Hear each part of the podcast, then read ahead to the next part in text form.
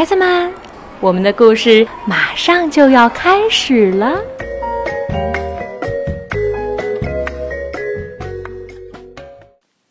小朋友们，晚上好！我是悠悠和样样的妈妈，超级玛丽，在北京为你读书。今天要带给大家的故事叫做《鸭子骑车记》，美国大卫·夏农文图，彭毅翻译，南海出版公司出版。有一天，在农场里，鸭子冒出了一个疯狂的主意：“我打赌我会骑车。”他一摇一摆走到男孩停着的自行车旁，爬上去骑了起来。开始，他骑得很慢，而且左摇右晃，但是很好玩。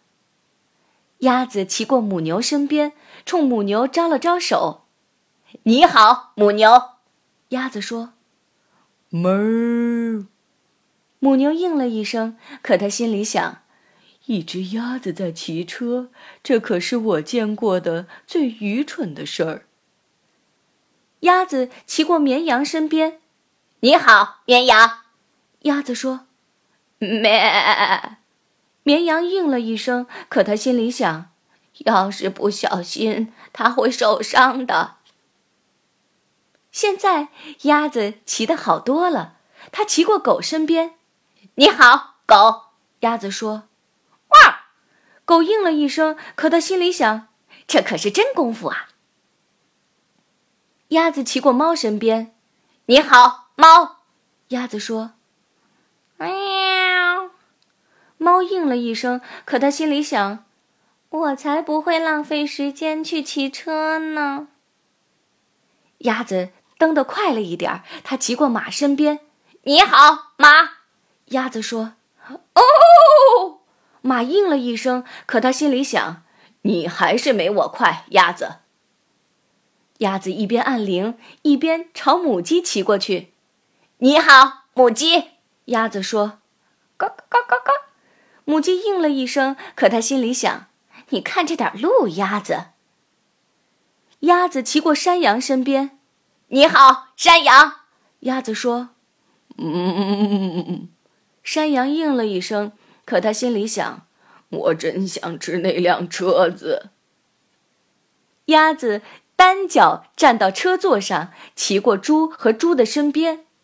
你好，猪。鸭子说：“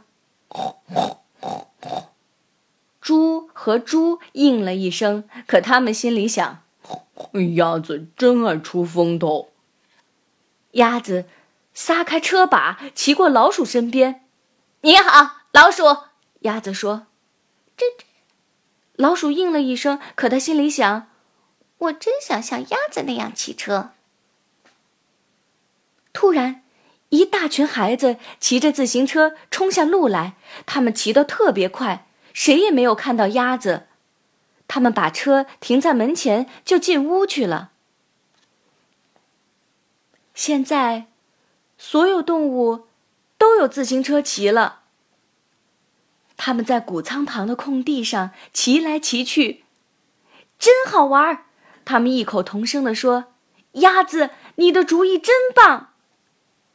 他们把自行车放回屋旁，没有人知道，那天下午曾经有一头母牛、一只绵羊、一只狗、一只猫、一匹马、一只母鸡、一只山羊、两头猪、一只老鼠和一只鸭子骑过自行车。好了，小朋友，我们今天的故事到这就结束了，好玩吗？这个故事。谢谢你们的收听，我们下次再见，晚安。